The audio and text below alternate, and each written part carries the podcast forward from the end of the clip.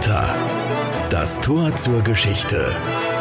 Ein Podcast des Trierischen Volksfreunds. Willkommen bei einer neuen Folge unseres Podcasts. Am Mikrofon sind Mika Castro und Alexander Wittlings. Wir unterhalten uns heute über Rosen in der Geschichte und einen Mann aus Trier, der sich um die Weiterentwicklung der Blume der Liebe und Zuneigung verdient gemacht hat. Peter Lambert aus Trier. Lambert war Rosenzüchter und Händler vor etwa 120 Jahren und in der Geschichte der Rosenzucht ist er nicht wegzudenken. Und warum er bekannt war, das kann uns zunächst mal Doro Jungen sagen. Sie ist die Vorsitzende der Rosenfreunde Trier und Miguel hat sie im Netzpark in Trier getroffen. Dort pflegt der Verein die Rosenzüchtungen von Peter Lambert. Frau Jungen, Sie haben bei einer Führung hier in Nelspark gesagt, Peter Lambert habe die Rosenwelt nachhaltig geprägt. Warum war der Trierer Rosenzüchter und Händler zu seiner Zeit alles andere als unbekannt? Peter Lambert hatte sehr viele Talente. Eines der Talente war, dass er ein vorzüglicher Rosenzüchter war. Er hatte einen guten Blick für Rosen und für die Kombination von der gezielten Züchtung. Es ist ihm gelungen, mindestens drei Weltrosen zu züchten, die die Rosenwelt nachhaltig beeindruckt haben. Das erste war die Frau Karl Truschki. Das ist eine weiße Remontantrose.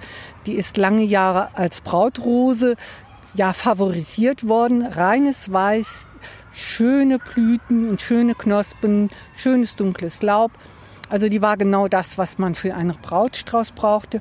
Dann war sie ein vorzüglicher Elternteil für die Rosenzucht. Es gibt fast 5000 äh, Nachkommen von der Frau Kaltruschki. Sie war also leicht zu züchten. Das einzige Manko von Frau Kaltruschki ist, der Duft fehlt.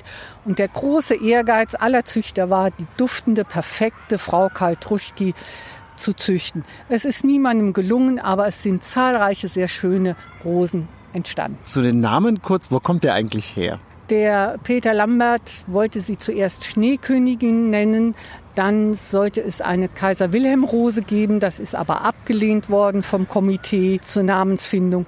Und dann hat er sie nach der Frau von Herrn Karl Truschki benannt. Das war der Präsident der Rosengesellschaft, früher VDR, Verein Deutscher Rosenfreunde, zu dieser Zeit. Und so ist deren Name in die Welt getragen worden. Sie heißt Snow Queen im englischen Sprachbereich und im französischen Sprachbereich Reine de Neige.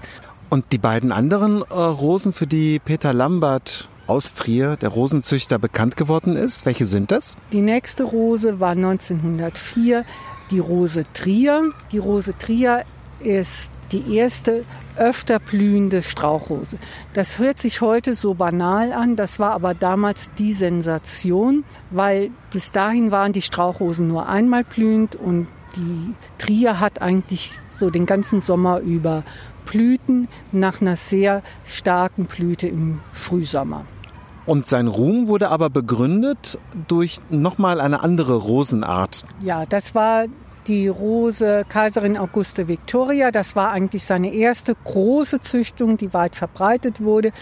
Es ist eine eher ja, zierliche Rose. Es ist eine Teehybride. Die Blüten sind auch wunderbar geformt, so ein bisschen gelbliches Weiß und der Duft ist, was man leider nicht übers Mikrofon rüberbringen kann, ist ganz vorzüglich. Und die Auguste Victoria ist benannt äh, nach der Ehefrau des damaligen deutschen Kaisers Wilhelm II. Ja, die äh, Kaiserin Auguste Victoria war Schirmherrin des Vereins Deutscher Rosenfreunde und wurde natürlich dann auch mit einer besonderen Rose benannt oder es wurde ihr diese Rose gewidmet und die ist auch ganz toll, spielt aber in der allgemeinen Rosenzüchtung nicht so eine große Rolle wie die anderen. Aber gehen Sie mal in Nels Park, wenn Sie Glück haben, blüht die Rose im Stammbaumgarten und halten Sie die Nase dran. Worin war dann eigentlich der Erfolg von Väter Lambert begründet? Der Erfolg hat viele Väter. Also ich denke, eine wichtige Komponente war Wissen. Peter Lambert hat sich da immer sehr kundig gemacht. Er hatte eine weit verbreitete Korrespondenz und Kontakte, wo er auch viel lernen konnte über die Vermehrung von Rosen. Er war sehr fleißig. Er hat hier im großen Stil vermehrt. Er war innovationsfreudig. Das heißt, er hat auch unübliche Kreuzungen gemacht über die Gruppen und Klassen hinweg und hat damit gute Erfolge erzielt. Er war gut im Marketing, auch als Redakteur und Geschäftsführer der Deutschen Rosenzeitung und, das muss man auch sagen, ein Quäntchen Glück. Ohne das geht's nicht. Apropos Nels Park, Sie sind ja Vorsitzende der Trierer Rosenfreunde und Sie und Ihre Mitstreiter pflegen Lamberts Vermächtnis hier im Park. Wie muss man sich das dann konkret vorstellen? Also was erwartet Besucher, wenn sie hier in Nels Park kommen? Als erstes sehen wir hier eine Menge Rosen. Wir sehen hier die Beete mit den Rosen. Alle Rosen stehen in Zusammenhang mit den Rosen von Peter Lambert. Es ist eine große Sammlung von Rosen von Peter Lambert und es sind auch noch Rosen aufgepflanzt, die hier das Blut dieser Rosen haben, die Gene der Rosen. Frau Kaltruschki zum Beispiel von Trier. Der Freundeskreis der Rosenfreunde hier in Trier ist eine Gruppe von Rosenliebhabern, die hier auch diesen Rosenstammbaumgarten gepflanzt haben. Wir freuen uns auch über Unterstützung von anderen. Unsere Aufgabe besteht im Moment darin, im Frühjahr den Schnitt zu machen. Wenn es möglich ist, vielleicht auch noch den Sommerschnitt, das heißt die Blüten abschneiden, was vertrocknet ist, rausholen. Und wir freuen uns immer über interessierte Rosenfreunde, weil was machen die Rosenfreunde am liebsten? Sie reden über Rosen und jeder, der dazukommt, ist herzlich willkommen. Vielen Dank. Ja, und einer, der sich mit Peter Lambert ausgiebig beschäftigt hat, ist Dieter Schulz. Hallo. Hallo. Sie sind äh, früherer Geschichtslehrer aus Trier und haben über den Rosenexperten Lambert eine Broschüre veröffentlicht und äh, sagen darin über Lambert, er hat mit anderen Trier weltweit den Ruf einer Rosenstadt eingebracht. Ja. Und äh, Peter Lambert selbst, woher ähm, kam dieser Mann, der dann später in Trier gelebt hat? Er ist der Sohn eines Rosenzüchters und Besitzers einer Baumschule. Das war Johann Lambert. Und dieser Johann Lambert hatte schon große Flächen mit einer Firma, die er mit gegründet hatte. Und diese Firma besaß schon über 60 Hektar Baumschule und drei bis vier Hektar Rosenflächen. Ja. Aber dazu muss man sagen, dass sein Vater jetzt kein Rosenzüchter war in dem Sinne, sondern er hat halt Rosen verkauft. Ne? Er hat Na, sie angepflanzt. Ja, ne? er war auch Rosenzüchter und Ja. zwar hat er Beziehungen gehabt nach Frankreich. Mit berühmten französischen Rosenzüchtern stand er im engsten Kontakt. Verdier, Levesque und so weiter. Und er bezog sogar jedes Jahr von Eugen Verdier seine Rosen. Ja. Jetzt Also- kommt der Peter Lambert äh, 1859 zur Welt, ne? Ja. Ja. Und zwar am 1.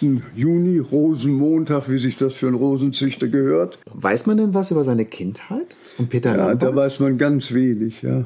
Im Grunde eine Sache kann man wahrscheinlich aus dem Umfeld erschließen. Er hat auf jeden Fall, ist er in eine Gärtnerfamilie hineingeboren. Nicht nur sein Vater, sondern die Mutter stammte aus Mar. Und mit diesen internationalen Beziehungen, die ich schon angesprochen habe, dürfte er sehr früh schon äh, in diese Atmosphäre der Gärtner hineingewachsen sein. Und äh, ganz früh hat er auch schon für die Firma die Rosen betreut. Das ist diese eine Seite. Das heißt, er ist schon als Kind oder Jugendlicher schon mit den Rosen in Kontakt gekommen. Das war ja auch das äh, berufliche Tätigkeitsfeld äh, seiner Eltern. Ja. Und er ist dem auch nicht mehr quasi entwachsen sozusagen. Ne? Nein, er hat ja seine Lehrzeit auch bei seinem Vater gemacht.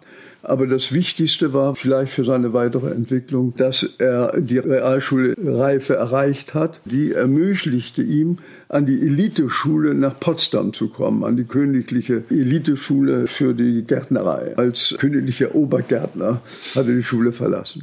Und diese beiden Rosenarten, die Augusta Victoria und die Kai Druschke Rose, was macht die so besonders? Bei der Auguste Victoria Rose einmal natürlich äußerlich schön. Aber was wichtig war auch, er hat also die Widerstandskraft dieser Rosen gezüchtet. Da ist ein Beispiel, wo eine Rose von ihm nach 50, 60 Jahren noch wieder ausgegraben worden ist in St. Marien. Und zwar lange schon, als er den Höhepunkt seines Ruhmes quasi schon längst. Ja, da war er schon tot sogar. Ja. Noch später dann, okay. Ja. Gibt es denn da einen ähm, sozusagen initialen Moment, an dem man sagen kann, ab da geht es mit seinem Erfolg los? Es gibt ja diese eine Weltausstellung, wenn ich das richtig in Ihrer Broschüre gelesen habe, Ja. in der, glaube ich, die äh, Auguste Victoria Rose, glaube ich, vorgestellt worden ist. Ja, ich würde das mit dieser Auguste Victoria Rose verbinden. Ja, da ist er bekannt geworden. Geworden. Witzigerweise waren Sie ja selbst Lehrer in Trier. Äh, genau. Am Auguste Im Grunde, mein Auguste Victoria Gymnasium hat mich auf die Spur von Peter Lambert geführt über die Auguste Victoria Rose. Ja. Haben diese Sorten auch heute noch Relevanz? Also ja, die äh, Auguste Victoria Rose wird immer noch als Brautstrauß heutzutage verwandt. Die kann man auch noch in Geschäften hier in Trier finden. Jetzt hat der Peter Lambert ja mit diesen Züchtungen ja nicht aufgehört. Ähm, er hat ja weitergemacht und ähm, er wollte, glaube ich, ähm, Sie haben es gerade schon erwähnt, eine besonders äh, robuste äh, Rosenart entwickeln und am Ende ist es ihm ja auch gelungen, mit der Rose Trier benannt nach seiner Geburtsstadt. Mhm. Das ist natürlich schön, dass er eine Rose auch Trier genannt hat. Und man hat auch zu seinem Jubiläum hat die Trierer Rosengesellschaft eine neue Rose, Trier 2000, äh, zum Stadtjubiläum 2000 Jahre Trier herausgegeben, sodass also der Name weiterlebt. Mhm. Der Peter Lambert hat also diese Rosen gezüchtet. Er hat ja eine eigene Firma gegründet, auf einem eigenen riesigen Areal. Und er hat seine Rosen, die er dann kreiert hat oder vermehrt hat, ja auch ins Ausland verkauft. In welche Länder denn? Ja, Hauptabnehmer waren die USA, ja. dann Russland, Frankreich, Belgien, die ganzen Benelux-Länder. Da hat er also viel äh, Abnehmer gefunden. Das ist auch ein Grund nachher, warum seine Firma äh, Schwierigkeiten bekam. Nach dem Ersten Weltkrieg. Nach dem Ersten Weltkrieg sind diese ganzen Länder ihm verloren gegangen. Als ja, Absatzmarkt, die, genau. Das war ja auch generell für Trier eine schwierige Zeit nach dem Ersten genau, Weltkrieg. War genau, da war die französische Besetzung. Selbst seine Villa ist von Franzosen besetzt worden. Das ist also ein ziemlicher Niedergang gewesen sozusagen. Genau. Aber in die Zeit nochmal zurück vor dem Ersten Weltkrieg. Er hat also die Rosen aus heutiger Sicht sozusagen weltweit exportiert. Er hat damit mhm. viel Erfolg Erfolg gehabt. Er hat ja auch viele Angestellte gehabt in Trier damals. Ne? 100 bis 120 Arbeiter. Ja. Und ja. Sie haben erzählt in Ihrem Buch, ähm, wie er diese Arbeiter auch behandelt hat. Also so ganz fürsorglich war er da jetzt wiederum auch nicht. Ne? Er hat keine Tariflöhne bezahlt. Und da war diese Episode mit dem Thüringer Gärtner, der hinter dem Busch stand. Und er observierte seine Arbeiter mit Fernglas von und Sprachrohr von seinem Turm aus. Und da hat er den hinter einem Busch stehen sehen, ohne zu arbeiten. Ja, dann hat er gesagt, der Wolf, hieß der Mann, muss auch mal arbeiten. Dann hat er gesagt, ach, der Wolf muss auch mal pinkeln. Aber den hat er sofort am Samstag darauf entlassen. Ja. Also hart und manche haben sogar gesagt, sehr hart. Ein Niederländer meinte, das wäre stramme Erziehung, aber gerecht.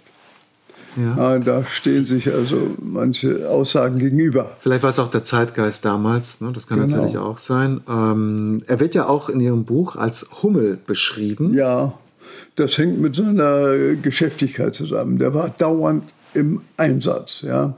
Und ich hatte ja auch geschrieben, dass da selbst Rosensämlinge in seinen Westentaschen trug, wo die Körperwärme dann die weiterentwickelte. Also das war ein Fanatiker der Rose. Ja. Ähm, jetzt sind das ja über 60 Hektar Baumschule mitten in Trier. Wo standen die denn? Ja, die standen einmal auf dem ehemaligen Gelände von St. Marien. Das ging also teilweise von dem Bootshaus bis zum Ex-Haus vom Ex-Haus bis zur Hospitalsmühle und dann äh, davon das heutige Moselstadion war alles von ihm gepachtet, selbst die Siedlung Sonnenschein gehörte doch dazu.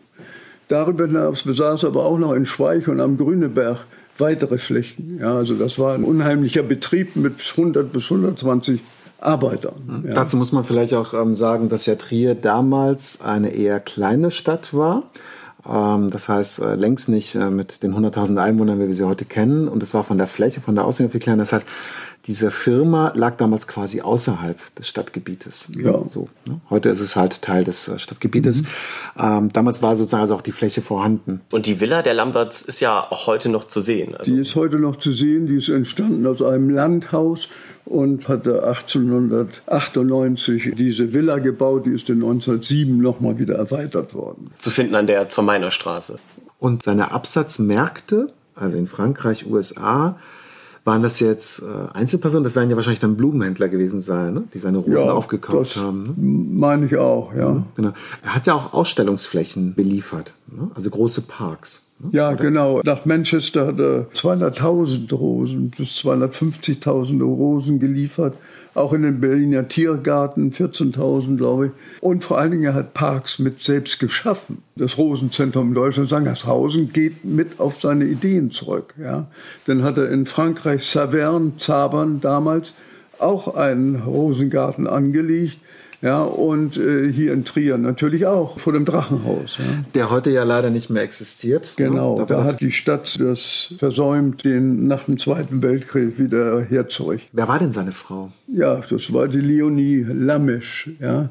Und der hatte letztlich diese Villa auch äh, gebaut mhm. und eine äh, Episode aus ihrem Leben, eine Hochzeitsreise hat er verquickt mit seinem Besuch in St. Petersburg, wo er eingeladen war, als Preisrichter zu fungieren. Und bei einem Fest eines zaristischen Gärtners hat er den Saal verlassen. Dazu muss man jetzt wissen, ähm, er hat damals eine Reise unternommen ins damalige Zarenreich. Genau. Und dies war jetzt ein Fest bei einem zaristischen Gärtner. Ja? Mhm. Und da hat er mit einem Freund das Fest verlassen, ohne jemanden zu informieren. Das geht ja gar dann, nicht. Ja, dann ist er festgenommen worden von einem Soldaten und einem, ich glaube, Sohn des Gärtners. Und zur Strafe haben sie ihn dann strafversetzt an das Ende des Tisches, sodass er weit entfernt von seiner äh, Frau Leonie war, mit der er im Allgemeinen diese Hochzeitsreise angetreten hat. Aber er durfte anschließend dann doch mit ihr dann weiter rumreisen. Ja, also, zurückreisen und so weiter, natürlich, ja. Hätte man vielleicht doch vorher anders planen können, vielleicht nach Paris fahren können oder so. Ne? Ja. Genau. Aber das war seine Hochzeitsreise dann ja, mit seiner genau. Frau Leonie. Ne? Genau. Das Paar hatte auch Kinder, ne? Ja, und zwar einen Sohn, Alfred, der hat auf jeden Fall den Betrieb nicht weiterführen können und vor allem politisch stark äh, Nationalsozialist. Daher hat man äh, hinterher auch es äh, abgelehnt, ihm ein Ehrengrab zu geben, weil er nationalsozialistisch sein sollte. Sein Sohn, das steht fest, er aber wahrscheinlich nicht. Wir haben da einen der renommiertesten deutschen Rosenzüchter quasi auf dem Höhepunkt seines Schaffens, der Rosen made in Trier in die ganze Welt exportiert. Und dann bricht das Ganze während dem Ersten Weltkrieg mehr oder weniger zusammen. Was ist denn da passiert? Ja, ich meine, das hängt auch damit zusammen, dass er keine Arbeitskräfte hatte. Er hat einen kriegsuntauglichen Gärtner gehabt und eine Gärtnerin. Und da kann man natürlich einen Betrieb wie seinen nicht mit über Wasser halten. Ja? Absatzmärkte brechen ein, Kreativität lässt nach. Also da gibt es ein ganzes Bündel von Gründen. Peter Lambert ist im Februar 1939 gestorben. Ja. Äh, an was denn? Ist das bekannt? Das weiß man nicht. Wahrscheinlich doch wohl mehr oder minder Altersschwäche. Aber seine Firma existiert heute nicht mehr. Nein, das wird von vielen in Trier verwechselt. Kennen Sie Lambert? Ja, natürlich. Wir kennen den Gartenbaubetrieb. Aber dieser Gartenbaubetrieb ist eine andere Linie. Aus derselben Familie zwar, aber hat nichts mit Peter Lambert zu tun. Und auch die Fläche seines Betriebes existiert heute ja auch nicht mehr. Heute steht ja dort das Moselstadion, wo er Ja, Trier hat das Moselstadion, ja. Da sind äh, Studentenwohnheime hinter seiner Villa. Aber es gibt heutzutage noch die Peter-Lambert-Straße in Trier, Ja, oder? die liegt äh, an der Villa. Ja? Und zwar hieß sie, glaube ich, Vierstraße. Und abgesehen von der Peter-Lambert-Straße, was ist sonst noch von seinem Vermächtnis übrig geblieben in Trier? Ja, im Trier ist noch natürlich sein Grab auf dem Hauptfriedhof. Ein Bürogebäude, weil sein Betrieb so expandiert, hat er noch ein Bürogebäude anbauen müssen. Das steht auch noch, da ist heute ein Hotel drin. Der Rosenzüchter Peter Lambert aus Trier hat Erfolg mit neuen Züchtungen, bis der Erste Weltkrieg beginnt und sein Geschäft einbricht. Aber seine Rosen haben überdauert und werden noch heute verwendet. Herr Schulz, vielen Dank für das Gespräch. Bleibt nur die Frage, was wir heute noch mit Lamberts Rosenzüchtungen anfangen können. Frau Jungen von den Rosenfreunden Trier weiß Rat. Zu welchen Anlässen verschenkt man eigentlich die Rosen von Peter Lambert? Also es sind im Wesentlichen keine Schnittrosen, sondern Gartenrosen. Was ich empfehlen würde, ist natürlich die Rose Trier, die den ganzen Sommer über einen schönen Strauch bildet, die mit den weißen Blüten öfter blüht. Sie kann durch einen Schnitt von, naja, dreiviertel Meter bis anderthalb Meter hoch gehalten werden und ist immer eine Freude im Garten, um sich das anzusehen und eigentlich das ganze Jahr über schön. Und die Frau Karl Druschki? Die Frau Kaltruschki Die muss ein bisschen mehr gehätschelt werden, die braucht viel Nahrung, die muss gut geschnitten werden und braucht mehr Aufmerksamkeit einfach. Und die Frau Kaltruschki kann aber auch noch für andere Zwecke verwendet werden als nur für den Garten als Zierpflanze. Frau Kaltruschki kann auch als Schnittrose verwendet werden. Das ist früher sehr häufig gewesen, als wir noch keine Importrosen hatten und vor allen Dingen Verwendung gerne in Brautsträußen oder in anderen Sträußen, weil ihr strahlendes Weiß immer sehr gut angekommen ist. Und wenn ihr zum Thema mehr erfahren wollt, haben wir auf volksfreund.de slash porter weitere Infos rund ums Thema Rosen und Peter Lambert für euch. Wenn ihr mit uns in Kontakt treten wollt, könnt ihr das ganz einfach per Mail an podcast.volksfreund.de. Bis dahin, bleibt neugierig. Trierischer Volksfreund. Entdecken Sie unser komplettes Podcast-Angebot unter www.volksfreund.de. Verpassen Sie keine neue Folge und abonnieren Sie uns überall, wo es Podcasts gibt.